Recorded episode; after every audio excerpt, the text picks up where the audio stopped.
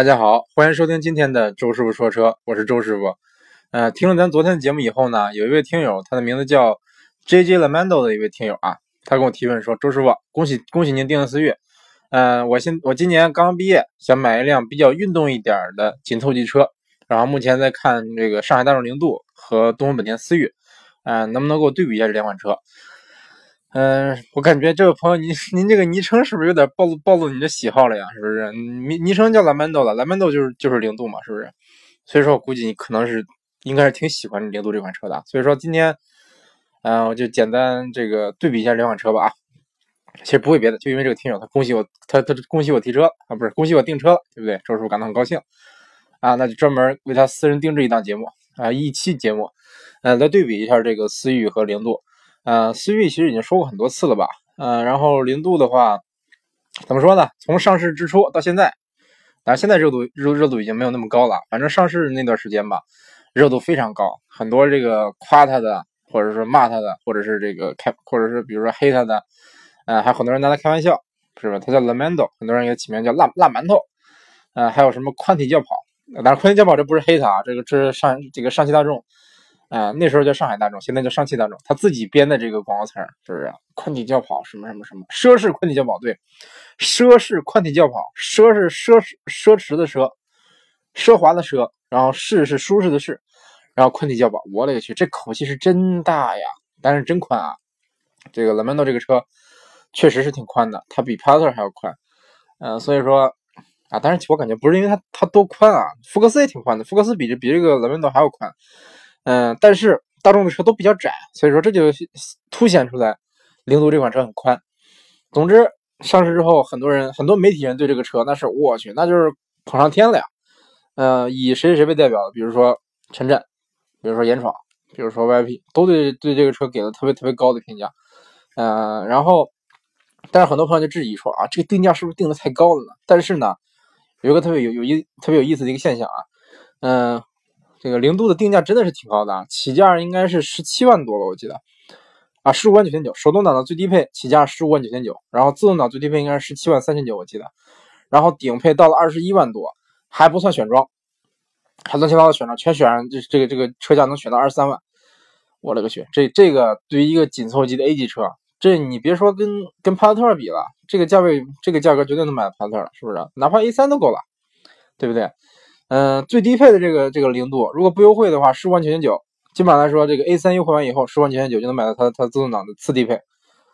啊，最最低配或者次低配啊，记不清了。我听，反正我这个群里有个有个听友叫红包，他就是买了辆这个最低配的 A 三，应该是十五万整吧，十五万零几好像。总之，零度这个这个车卖的贵，是不是？这个大家基本上都都承认了，但是。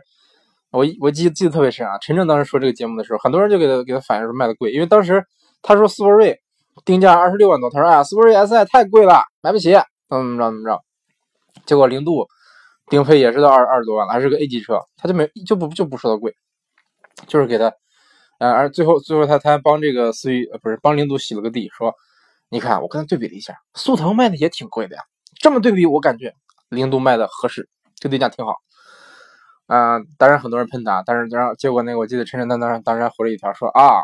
挑不出这车的毛病你就说他卖的贵，行，服了你们了。大概大概发了这么个微博。啊总之，这个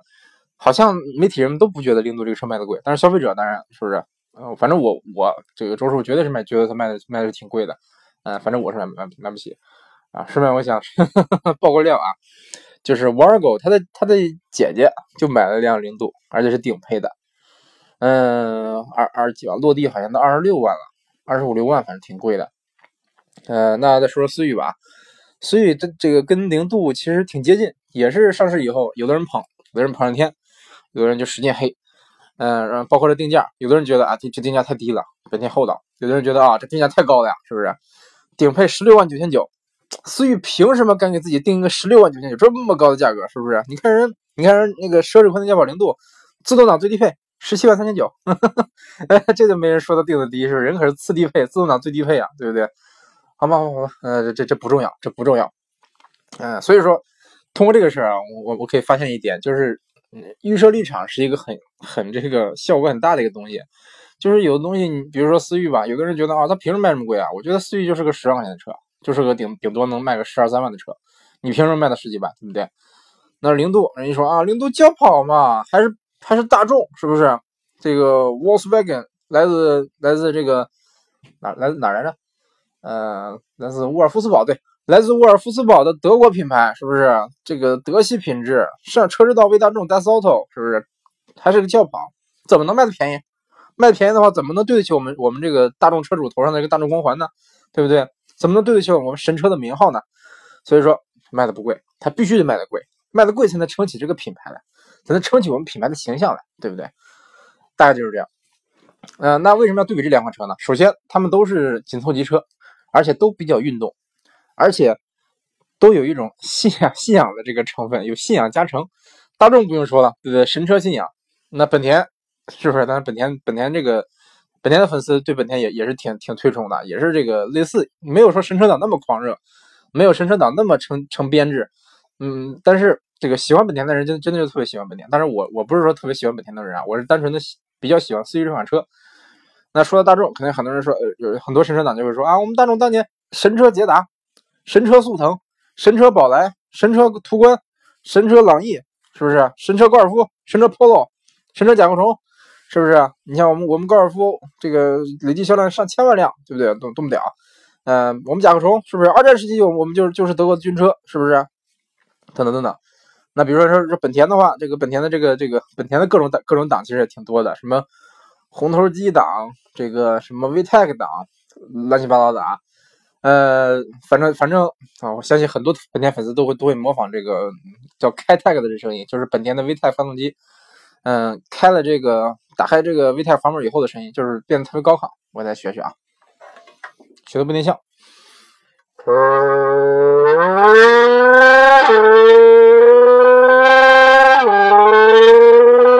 大概就是这种声音，就是，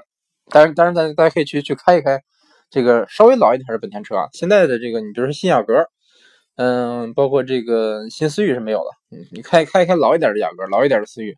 嗯，你把把转速拉高，听它的声音是不一样的。就是我也我也挺喜欢那种本田那种那种高亢的声浪啊，啊，就算不上声浪了，只是说这个拉高转以后声音挺好，挺好听，就就是这样。所以说这两款车呢，有很多共同点。都是这个算是人们议论的焦点，而且都有信仰加成，而且都是比较运动的车，无论是开起来、看起来还是开起来吧。呃，那咱咱就简单对比一下这两款车开起来有什么区别吧。啊，还先说静态吧啊，先说静态。呃，说起思域，可能很多人就就会说啊，思域的做工用料不行。其实，呃，之前我也说过，做工确实稍微差一点，用料的话，呃，算不上差，我感觉算是中等中等吧，呃，也算不上差，中等偏上。啊，大概大概就是这么这么水准的。其实你进去，你摸摸这儿摸摸那儿，感觉软的地方也不少。但是怎么说呢？本田它这个设计内饰它没有那么鸡贼。日本人比较怎么说呢？比较傻实在。它就不像这个大众，是不是？大众它可以把怎么说呢？它可以把一些明明是很很这个低价的材料，比如说塑料，比如说这个糖塑，糖塑其实也也是塑料，就是软点塑料。它能把这些这个给你给你混搭一下，设计出一种。哎，看起来赏心悦目那种感觉。其实大家可以去去店里看一看这个黑色这个内饰的，比如说朗逸，比如新宝来，嗯，你进去摸摸，全是硬的，全是硬塑料。但是你如果不摸哈，光看的话，就感觉啊，这真庄严呐，真庄严肃穆这种感觉。进去一看，我勒个去，这才是豪华，这才是这个质感，就有这种就是一种一种感觉。可能是大众的形象加成啊，但是。周师傅是不喜欢大众的，但是我进去这个一些看一些大众的低端车，也觉得虽然是很低端、很低端的这个这个各种各样的用料，但是它就给你感觉感觉这个还不错，做工也比较扎实。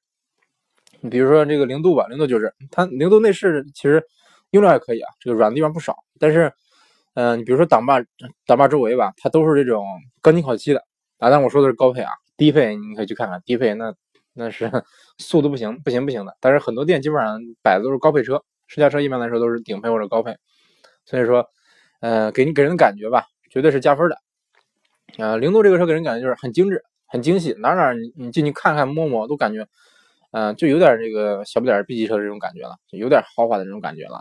啊。但其实嗯，怎么说呢？其实你想做做成这样的内饰，它成本并没有高多少，没有说我啊，我像比如说像新 C 啊，像什么车一样，我啪给你一大片真皮，真皮缝线，还是双层的缝线，我给你个真皮方向盘，然后各种这个，比如说镀铬呀什么的啊，当然这个这个零度的镀铬不少，它主要就是用了很多这个钢琴烤漆，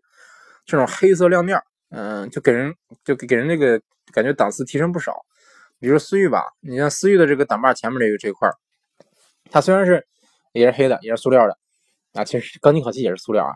但是它就是那种比较普通的塑料，嗯，你摸一摸，哎，真真的是塑料，看着就一一看看起来也就是塑料，你基本上跟跟思跟这个零度一对比，就是明明都是硬的，但是思域就能把这个硬硬的材质做的很像塑料，但是零度就能把这硬的材质做，哎，做成钢琴烤漆，一看啊，反光的，这豪华感瞬间就体现出来，但是呢。实际这个思域它的挡把前面是一个储物格，是放东西的地方。如果说你把这个地方弄成钢琴烤漆的亮面的，那基本上非常容易容易产生划痕。嗯，包当然这个钢筋钢筋烤漆本来是就是，比如说用段时间以后它会变暗，会掉色，嗯，也会特别容易产生划痕，而且这个划痕没法修复。有一些有强迫症的人，他就会给 给车贴塑料布，但有有的车可能就是出厂以后这个钢筋烤漆的地方就贴这块塑料塑料布，他就不接。车开了一年了，这个塑料布还在着，甚至说有的人他会用那种保鲜膜，类似保鲜膜那种给它贴上，这样等他卖的时候一接，哇，那那是焕然一新，大家这种感觉啊。所以说，嗯，你你真的能说是就是是是谁厚道谁不厚道吗？是？我感觉，嗯，本田包括以本田为代表的一些日系车吧，他们可能就是他们对他们来说，对这个生产厂商来说，这个车就是个工具，那工具呢不需要太花哨，是不是？我实用一点就好了。所以说，你像思域，它设计了一个镂空的一个中控台，下边可以可以放手机、放钱包什么的，嗯，比较好用。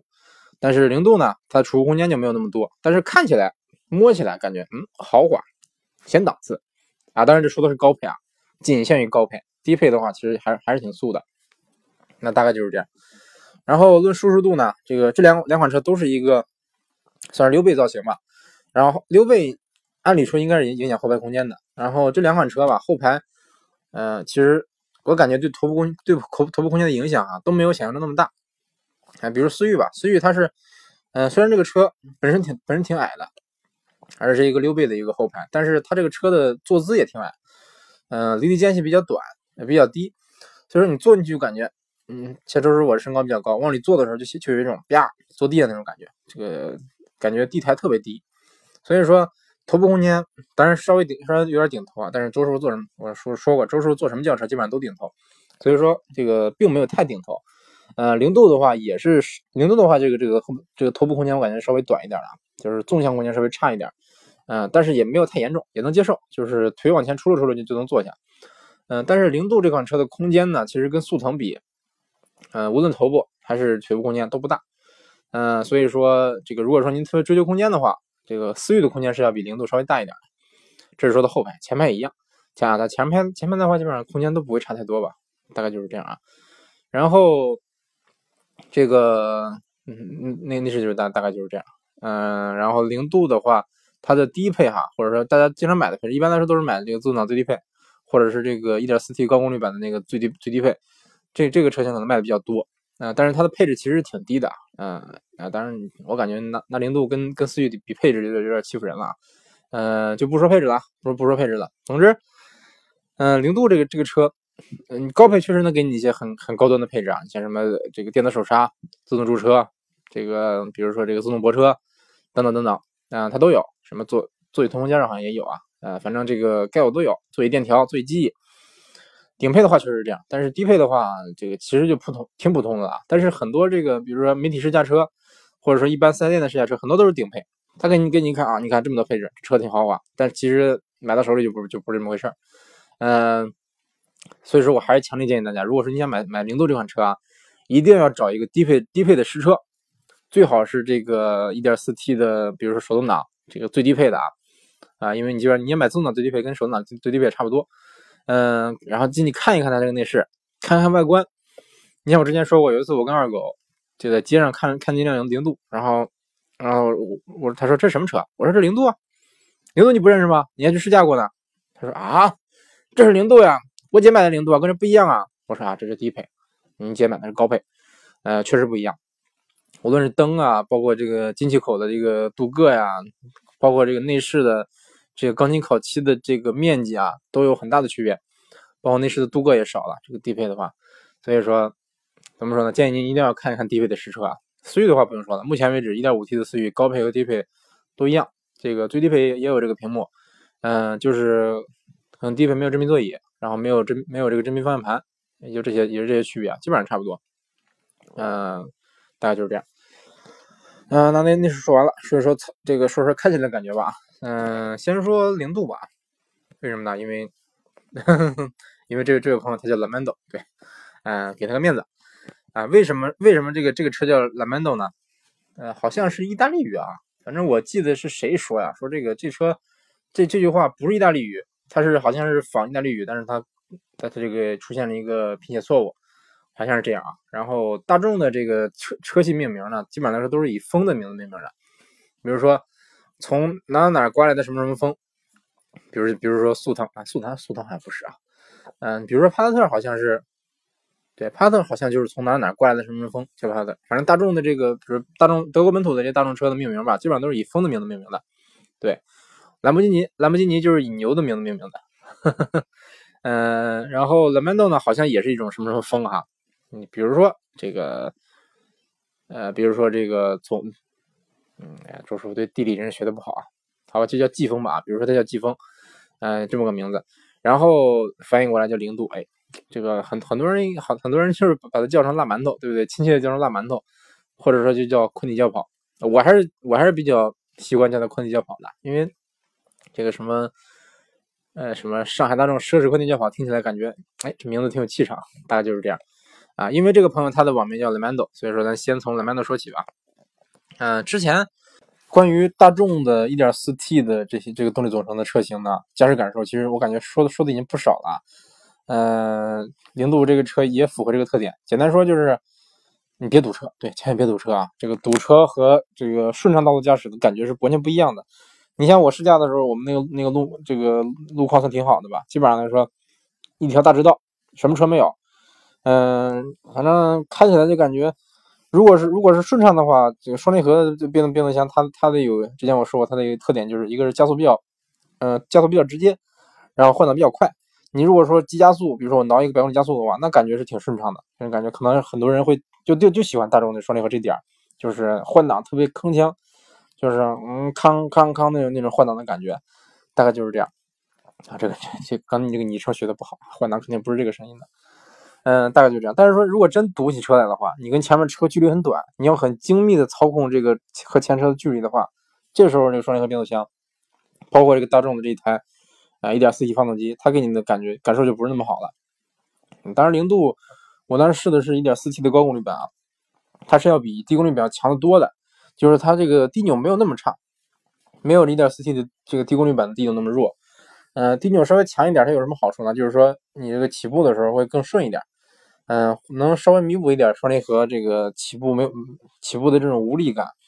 呃，所以说我感觉 1.4T 的这个零度哈，算是我开过的这个大众的 1.4T 车型里边，算比较好开的，几乎可以说说是最最好开的。嗯，大概就是这样，但是还还是不如这个自然吸气配这个 AT 变速箱的车型啊，这毫无疑问。这这个这个咱咱咱不吐槽了啊，大概就是这样。然后整体来说，零度的这个驾驶感受呢，那先说油门油门吧，油门刹车包括方向盘，给你感觉就是很大众。就是很典型的大众风格。如果说你之前开过大众车，比如你开过速腾，或者开过高尔夫，啊，那基本上来说，大众的这个风格你基本上就了解了。一一说很大众，大大概就能想想得出来。这个车的这个给我的感受啊，就跟我之前想象的非常接近，没给我一点惊喜。嗯，然后油门、刹车、踏板都挺都都挺沉的。嗯，然后油门的前前三分之一行程吧，感觉就是比较不是那么灵敏。但是德系车一般都这样。就是你你如果说开惯了德系车，然后从这比如说你开大众，开了开习惯了以后，下来去去上了辆日系，你再起步基本上蹭就会就会就会起步就会窜一下，因为你不大习惯这个这个油门这个行程。大众的这个前三分之一这个这个油门，感觉踩了跟没踩一样，这种感觉啊，说好听的就是沉稳，这个 说难听的我感觉，呃，就是不是太线性。我还是觉得油门这个踏板的这个调教吧，最好是线性一点，我踩多少有多少。这样这个你真正在市区里开起来才才更有信心啊。嗯，但是我我个人的看法吧，大概就是这样。然后这个你如果如果稍微深踩一点的话，嗯，它等它降档，然后等这个转速上来，等这涡轮介入，嗯，等推背感，这个大概就是，比如推背感来来，大概就是要花个一秒一秒左右吧，大概就是这样。急加速也差不多，急加速能稍微快一点。啊，它这个双离合变速箱其实，在一些在很多的这个转速情况下哈，降档还是比较快的，大概一秒钟不到就能就能完成降档。嗯，不是不是不是不到这个一秒一秒钟不到吧，动力就能开始这个完全的释放出来了。但是有在有一些这个特定的转速吧，它可能会这个双离合会会会这个犹豫一下，像我之前说的，不知道该降哪个档了，犹豫一下，这个时间就会稍微长一点。所以所以说有的人就说啊，我开过双离合变速箱啊，降档贼快，降档特别快。那有的人就说啊，我我也开过双离合变速箱，我就总觉得哎，它它降档就特特别，哎，逻辑有问题，就感觉这个这个变速箱很傻。很多人对它褒贬不一，大概就是就是这么一个原因，就是你你得找这个固固定的转速。如果说你真的想给一个双离合这个变速箱挑毛病的话，很容易，呃，你就你就慢慢走，如行，嗯，使劲让它这个什么一档二档来回换，这样的话它它就容易顿挫。包括这个急加速也是，你就找你就找找找好它这个它平常，比如说某某转速哪个哪个转速开始，你你你给它你给它说这个急加速，它会容易顿挫。基本上来说，多开几次，这时这个车开时间长了就能就能找这个点了。所以说，双离合变速箱大概就是就这么个特点啊。呃，还是那句话，咱也不怎么黑这个双离合了啊。啊，接着说零度。呃，这个如果说你把转速拉高，这个涡轮一介入，其实动力还是挺强的，推背感来的挺感觉挺猛的，给人感觉这个这一点五 T 呃一点四 T 的这个车型呢，动力也不错，也够用啊。但是一点八 T 的我也开过，一点八 T 倒是倒是没有想象中的那么那么这个这个这个这个夸张啊，动力。反正觉得觉得这个一点八 T 的零度。跟 1.8T 的帕萨特动力没有太大的差别，这也让我有点有点难以想象啊！你说车轻了那么多，是不是？同样的发动机，为什么说加速没有那么快呢？嗯，反正有我也我挺纳闷这个事儿。接着说，呃，反正整体来说，这个车这个这个车开起来吧，零度这车开起来挺像速腾的。嗯，对，非常非常像速腾，但是好像是跟速腾关系不大啊。但是这个未来的速腾如果改款。呃，如果换代以后用了这个 MQB 平台的话，估计它的驾驶感受就会跟零度挺接近的啊。嗯，大概就是这样。然后如果挂了 S 档的话，这个大众的 D 档 S 档其实这个算人格分裂吧，比较严重。估计很多朋友听听说过。你挂了 S 档以后，这个转速会一直维持的比较高，基本上来说转速就是怠速就有个不能怠速吧，就是正正常行驶的话，D 档正常行驶转速大概能保持在两千二三这样。然后你急加速的话，它这个。这个转速会拉得非常高，基本上能挡挡到红线，嗯，感觉就是感觉就有点过了。总之，这个像零度这个车我开着，感觉 D 档就有点肉，嗯，不是说动力不行啊，就是说它这个它这个反应有点肉，嗯，没有那么灵敏的感觉。然后我我就想把它挂到 S 档，挂到 S 档的话就有点太猛了。这个，嗯，反正我希望哈，大众以后能给车个给它这个 D 档 S 档中间设设计这个档，是不是？兼顾 D 档和 S 档的这个这个性格，那我可能感觉这个车开起来会更顺，更加好开一点。嗯，大概就是这样。然后这个这个双离合变速箱很省油，估计大家大家都知道。然后这个零度这个车也是，我当时试驾车，我记得它那个设置显示的油耗才多少啊？我记得显示的平均油耗是七点一，好像是啊。嗯，不算这个油耗不算高，但也没有没有特特别低啊。但是我听听很多人说。说这个车零度这个车可以开出很低的油耗来，可以开到五升油。嗯，我也不知道怎么怎么怎么开的啊，反正销售说确实是确实是这样。包括之前有一个，嗯，在在之前一个 QQ 群里有个人，他是一个朗逸的车主，1.4T 朗逸的车主，整天就跟我说啊，我们朗逸特别省油，我们我在北京开，我这个我这朗逸3.8个油，百公里油耗3.8。我说3.8，逗我呢。他说就3.8，不信我上视频，上了视频，在一个一望无际的一个一个道上开，说你看3.8。怎么着怎么着？我说那平均油耗呢？这个长期的平均油耗呢？他说之前他就不说，然后直到有一天他说啊，长期油耗五点几。所以说不要不要迷信，说我这个这一下的油耗，我我现在着车了，出去出去出去走了一段，跑了个一个大特别长的一个大下坡，是不是油耗有可能是零，都可能是负的啊？不不能是负的，不能是负的，负的话等于你往你的车开着开着往外喷油，啊不是这样啊。嗯，反正油是现，反正像零油耗是是有可能开出来的，是不是？我一个大下坡，我下山，是不是一路不光是说不用踩油门，我还得踩刹车呢，啊，对啊，那也不是零油耗啊，那还有怠速的啊，我可以我可以熄火，对不对？熄火让它滑，对不对？好吧，那太危险了，开玩笑的，大家不要不要去实验。嗯，那接接着说，这个反正零度这个车开起来吧，给我感觉就是最让我难以接受的就是如行的时候，就是堵车的时候，这时候可能给人给人感觉不是太友好。嗯，然后然后零度的方向盘，说实话啊，给我的印象就是没有想象中那么好。之前我看那个很多很多车评人对他评价说啊，这个这个转向多么那么精准，多么多么凌厉，怎么着？那我开起来感觉完全没有啊，就是很大众的那种感觉。嗯，反正我感觉我感觉不是那什么，就是完全没有什么路感，真的一点路感都没有。嗯，反正我是不不太不太喜欢这个方向盘。然后悬挂的话算是比较硬了，嗯，但也不是说特别硬，就是属于那种比较厚重，但是不是太敏感。嗯，大概是这么一种感觉啊，有一定的路感，嗯，能过能过滤一些这个这个比较过滤能过滤一些比较大的颠簸，但是比如说一些比较比较细碎的这种颠簸吧，它是。嗯，没什么顾虑，给人感觉就好像，好像这个车挺硬的那种感觉。但是实际来说，实际来说，就你比如说你压一个这个过过个减减速带，或者说压一个坎儿什么的，感觉，嗯，悬挂的末段没有那么没有那么硬，就是还是比较中性吧，算盘软的中性吧。但是初段的话，给人感觉可能有感觉有点硬，大大概就是这么感觉。因为当时这个试驾专员带我们试了有一有这个时速八十的这个紧紧急变线紧急变道。嗯嗯，就是时速八十左右，然后来回变，来回变，就是这个算是就像绕桩一样，但是它它是在公路上做的，然后做了一个时速一百的过直角弯啊，但他说时速一百，只是他到入弯前加到一百，然后真正过这个弯转过去以后，其实时速也就七八十了，我感觉，嗯，但是我还特别留意的那转转速表，给人感觉就是这个车挺稳，极限很高，嗯，轮胎抓地力不错。极限真的挺高的，大众的很多车基本上来说极限都都不低，嗯，但是这个怎么说呢？德系车一般都这样，嗯，德系车本身就他们可能就追更追求操控感一点，当然我说的是原汁原味的德系车啊，这个原汁原味的原汁原味的大众，比如说像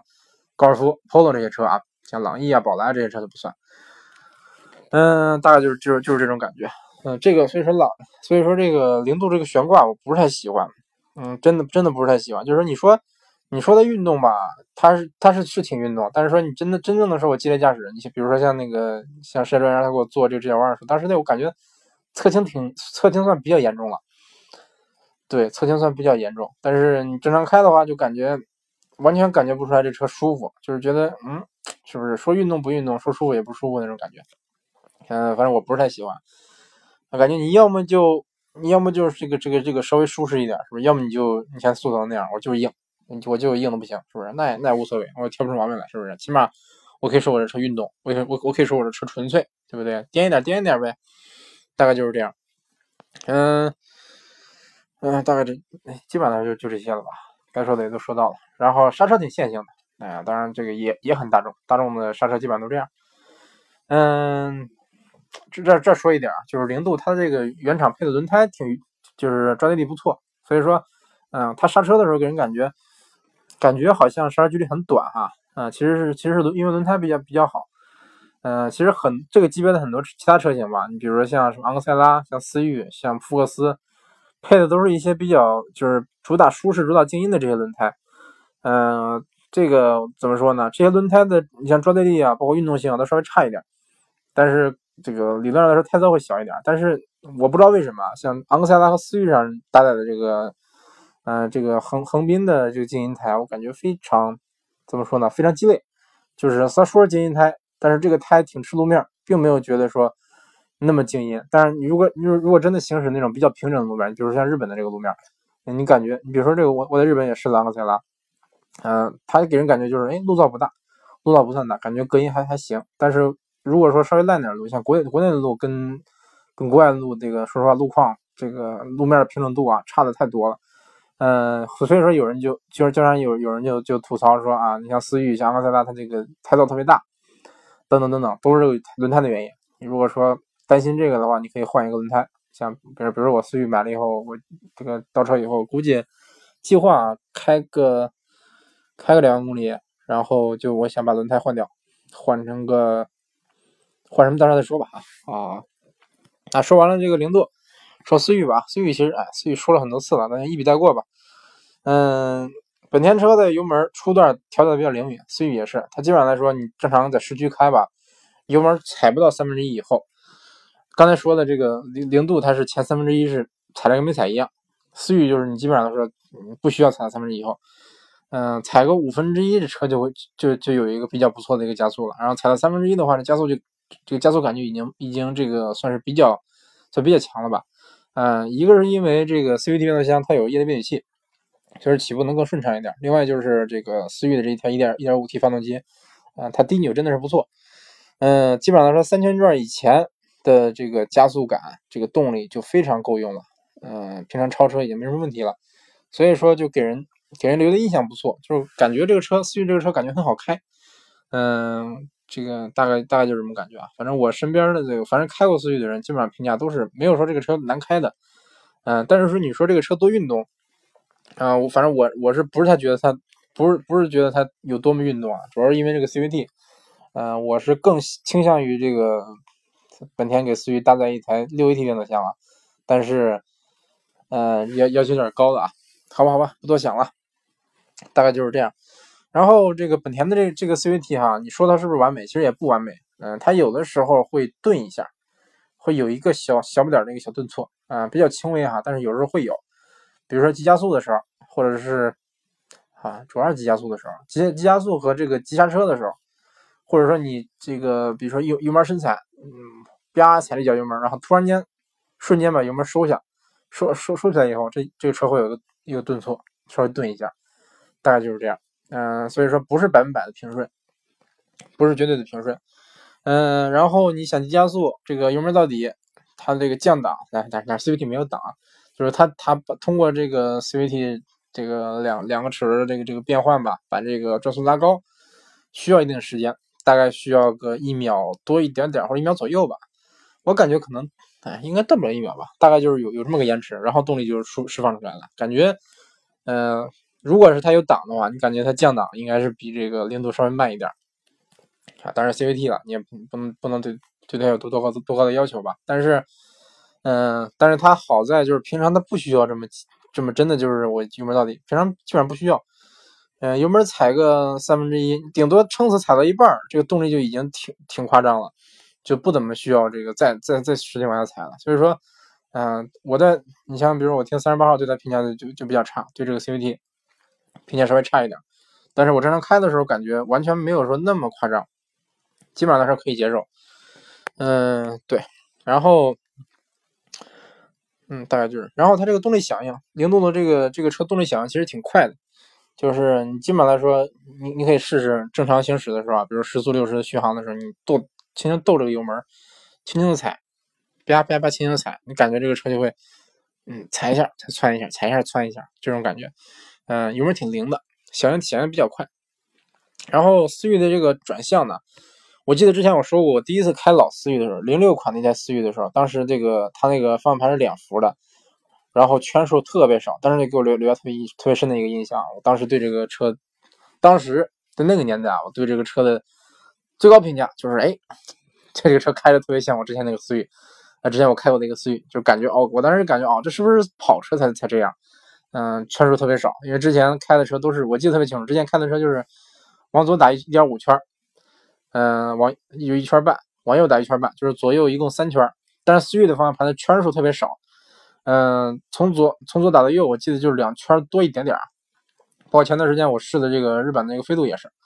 国内的飞度我没有没有打死过啊，所以说没有印象。但日日本的这个飞度我我专门试了试这个把方向盘打死，哎，这个一圈。这个从左到右吧，大概是两圈多一点点，两点一圈、两点二圈那样。所以这个，因为它这个方向盘圈数少嘛，它的这个转向，当然咱这个思域还有一个可变转向比，所以说开起来感觉这个转向的这个手感不错，感觉我反正我感觉是不错。但是但是 VIP 对这台评价挺低，VIP 说这个思域的这个转向他就特别不满意，说没有路感，然后不精准，嗯，等等等等。反反正反正我是没有体会到啊，反正我感觉还是可以接受的。你说精准，它确实算不上多精准。嗯，算你比如说我想劈个弯啊，等等等，可能是没有那么精准啊。但是日常驾驶给还是给我一个比较算是一个比较满意的这么这么一个表现吧，大概就是这样。嗯，因为怎么说呢，方向盘这个东西，我感觉你开车百分之九十九的时间都是手手都是摸着方向盘的，所以说你方向盘好坏，方向盘的这个手感的好坏，直接决定你对这这车车车车印象印象的这个好坏。所以说有有有的车说啊，我我这个动力都能强，我怎么怎么怎么好，但是我方向盘特别沉，或者特别轻，特别没有没有手感，特别虚，特别飘。嗯，就给人印象会大打折扣，所以说我一直不喜欢奥迪，就因为奥迪的这个转向，目前为止我开过的奥迪车没有一个让我满意的一个一一个转向啊，所以说，所以思域这个转向好评，然后悬挂，嗯，偏软，算是比较软，但是它侧倾不大，侧倾不算太大啊，就是以这个按说按它这个这个悬挂的这个软的一个程度啊，基本来说就跟卡罗拉差不多，是一个纯买菜车的这么一个调教。按说，你像考拉的话，那你你开出去，你比如说你这个拐个直角弯，时速七八十过个直角弯，那你这个车侧倾要要特要特别大了。但是说思域的话，侧倾就完全没有那么大，有一定的支撑，然后悬挂稍微软一点。如果说你想你想这个稍微运动一点的话，买了车以后你可以，比如说买思域以后，你可以改改悬挂，呃，加个防倾杆，反正这样稍微改稍微动一动这个底盘，这个车的操控就会上一个台阶，因为本身思域的底子不算差。我感我感觉啊，思域这个你你比如说这个底盘做一下加强，加几个防倾杆，加加个什么什么连杆，然后改一下悬挂，换个轮胎，嗯，基本上来说这个车子操控就会就会这个怎么说呢？会有一个非常大的一个提升。那它是废话，你都改装了是不是？总之这个车思域这个车的操控底子不错，嗯，反正给给我感觉就是挺舒服的。你路上路上那给你的路感吧，嗯，压一些石头子什么的都没什么感觉。对，大概就是这样啊。反正我直播之前也说过，呃，我说我就我喜欢的这个底盘类型啊，就是不要太硬，也不要太软，适中一点，可以稍微偏硬一点点。嗯，反正我我是比较喜欢这样这样的一个悬挂。嗯，大概就是这样吧。反正大概就是这样。然后思域的思域还还有一点就是它的刹车油门都稍微轻一点，就是力度没有那么大。嗯。我想想啊，对对对对，如果说你比如说堵车的时候，你开一个大众车，然后以堵车的状态开个半小时，开一小时，可能下来以后你就感觉脚会特别酸，因为因为大众车它的油门踏板、刹车踏板都特别沉，包括这个如果有离合的话，离合离合踏板比较沉，这样的话开起来就会感开时间长了会觉得比较累。嗯，思域的话就稍微软一下，嗯，油门是油油门比较软，然后刹车还行，大概就是这样。那基本上来说。算说完了吧，然后有像像这个朋友，他他想这个这两两款车二选一，所以我建议您哈，还是那点儿，一定要试驾两款车，你都你可以说起码起码你得都都试驾一遍，对不对？然后有时间有机会的话，可以多试试其多试试其他的车，对不对？对这个级别的这个车的整体的水平有个把握，然后或者说这这两款车你可以再多试几遍，对不对？你像思域我试过三次，嗯，零度我试过一点四 T 的，试过一点八 T 的。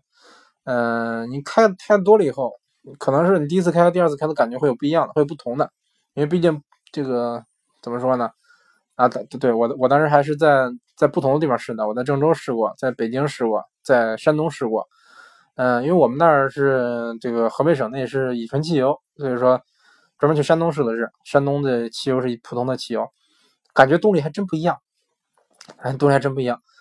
反正大概就是这样吧，嗯，建议您还是自己要亲自去试。很多很多时候，很多人买车后悔，就因为没试。而且我身边很多人就是，我劝他们多少次，哎，你去试驾吧，求你了，去试驾吧。我不，我就不去，我就不试驾，就直接买。等等等等，反正我也不知道为什么啊，呃，一定要试驾，因为这个你买车买了车，你基本上大多数可能是您自己开，自己开的话，这个车开起来开起来感觉怎么样？跟你。去店里看看摸摸，进去坐坐的，这感觉是完全不一样的，是不是？有的车就是坐着感觉静态感觉哇神了，结果开起来我勒个去要骂街。有的车就是静态体验很很很垃圾，嗯，什么这个内饰这这儿硬的，然后这个空间空间不大，但是开开出去那种感觉就是瞬间让你哎吓一跳。很多车型就真的就是这样。嗯，那这这期节目录的录的不短啊，大概录了半小时了吧。啊，那今天就先说到这儿。嗯，感谢大家收听这一期的周师傅说车。嗯，还是那句话，希望大家关注周师傅微博，嗯，新浪微博周师傅说车。父是父亲的父啊，希望大家关注周师傅微博，跟周师傅互动。那这期节目就先录到这儿，感谢大家收听今天的周师傅说车，下期节目再见，周师傅要去吃饭喽。